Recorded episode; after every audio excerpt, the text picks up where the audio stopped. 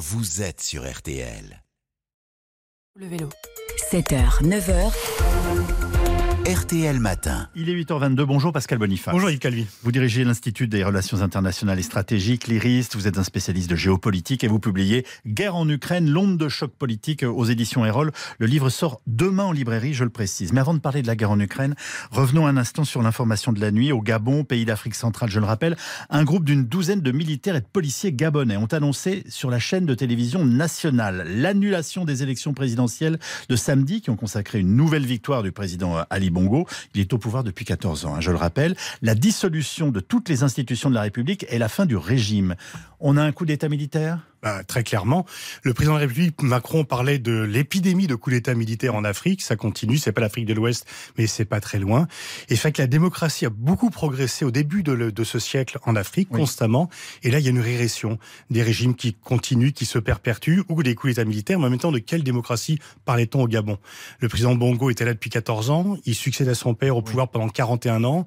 Donc, on ne peut pas dire que c'était vraiment la démocratie. Et en tous les cas, la remise en cause de la démocratie en Afrique, il faut pas le voir comme la, fin de la démocratie. C'est aussi la remise en cause de démocraties qui ne servent pas les populations, qui ne donnent pas de service aux populations. C'était le cas au Mali, c'était le cas également au Niger. La corruption endémique dans ces pays vient corrompre l'idée de démocratie. À chaque fois que la France se fait chasser de ces pays, ou en tout cas que euh, ces pays souhaitent le départ de la France, est-ce qu'on fait de la place euh, euh, à la Chine à la Plutôt à la Russie d'un point de vue la militaire et la place à la Chine est déjà faite du point de vue économique. La Chine est désormais un partenaire économique plus important pour les pays africains que la France. On est donc bien dans l'onde de choc géopolitique. Tout à on va fait. continuer de suivre ce qui se passe aujourd'hui au, Gabon. Et, et on en vient à, à l'Ukraine avec la publication de votre livre.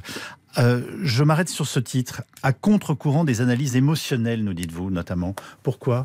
Parce qu'il y a beaucoup de C'est normal d'être ému par ce qui se passe en Ukraine. Oui, bien sûr, mais moi, mon métier, c'est d'analyser, c'est pas d'être ému.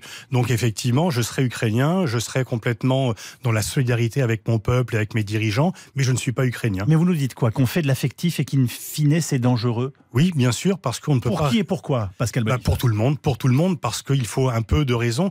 La réelle politique a la mauvaise réputation. Mais l'irréelle politique, c'est pire encore. On ne peut pas faire de la politique à travers uniquement les sentiments. Alors bien sûr, il faut de la morale.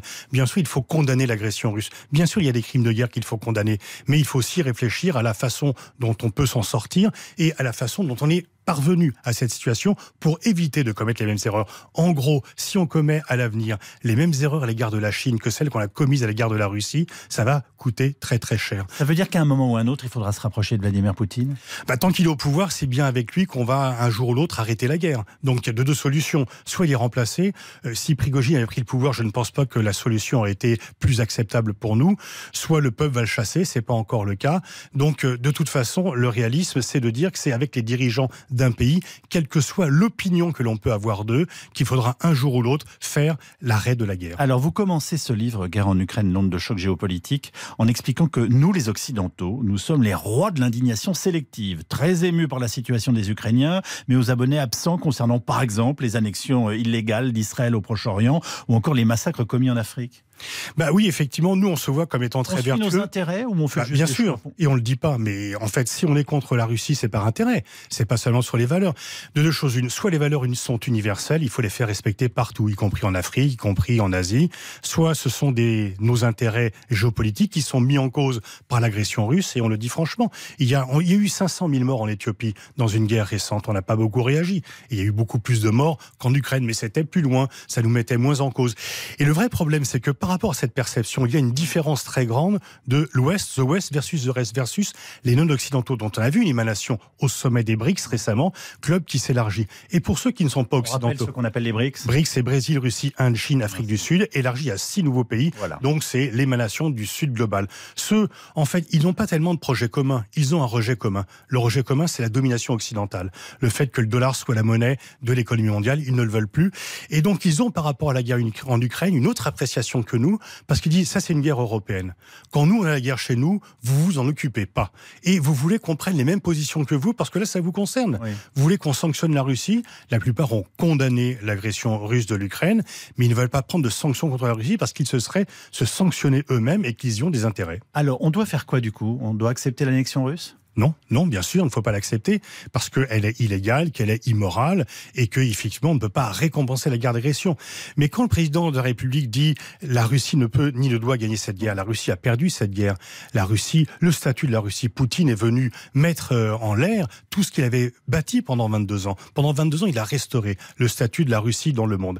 Et tout ça a été finalement, euh, finalement explosé par cette agression parce que la Russie sera, après la guerre, beaucoup moins puissante, beaucoup moins forte et beaucoup moins respectée qu'elle ne l'était auparavant. Pourquoi nous ont-ils terrorisés pendant des années? On parlait de la troisième armée du monde. On se, enfin, on avait l'impression qu'à tout moment, ils pouvaient nous envahir. Écoutez, effectivement, quand on parle de la menace militaire russe, ils sont pas capables de garder euh, Kherson. Euh, je ne vous les vois pas arriver à Strasbourg ou à Varsovie.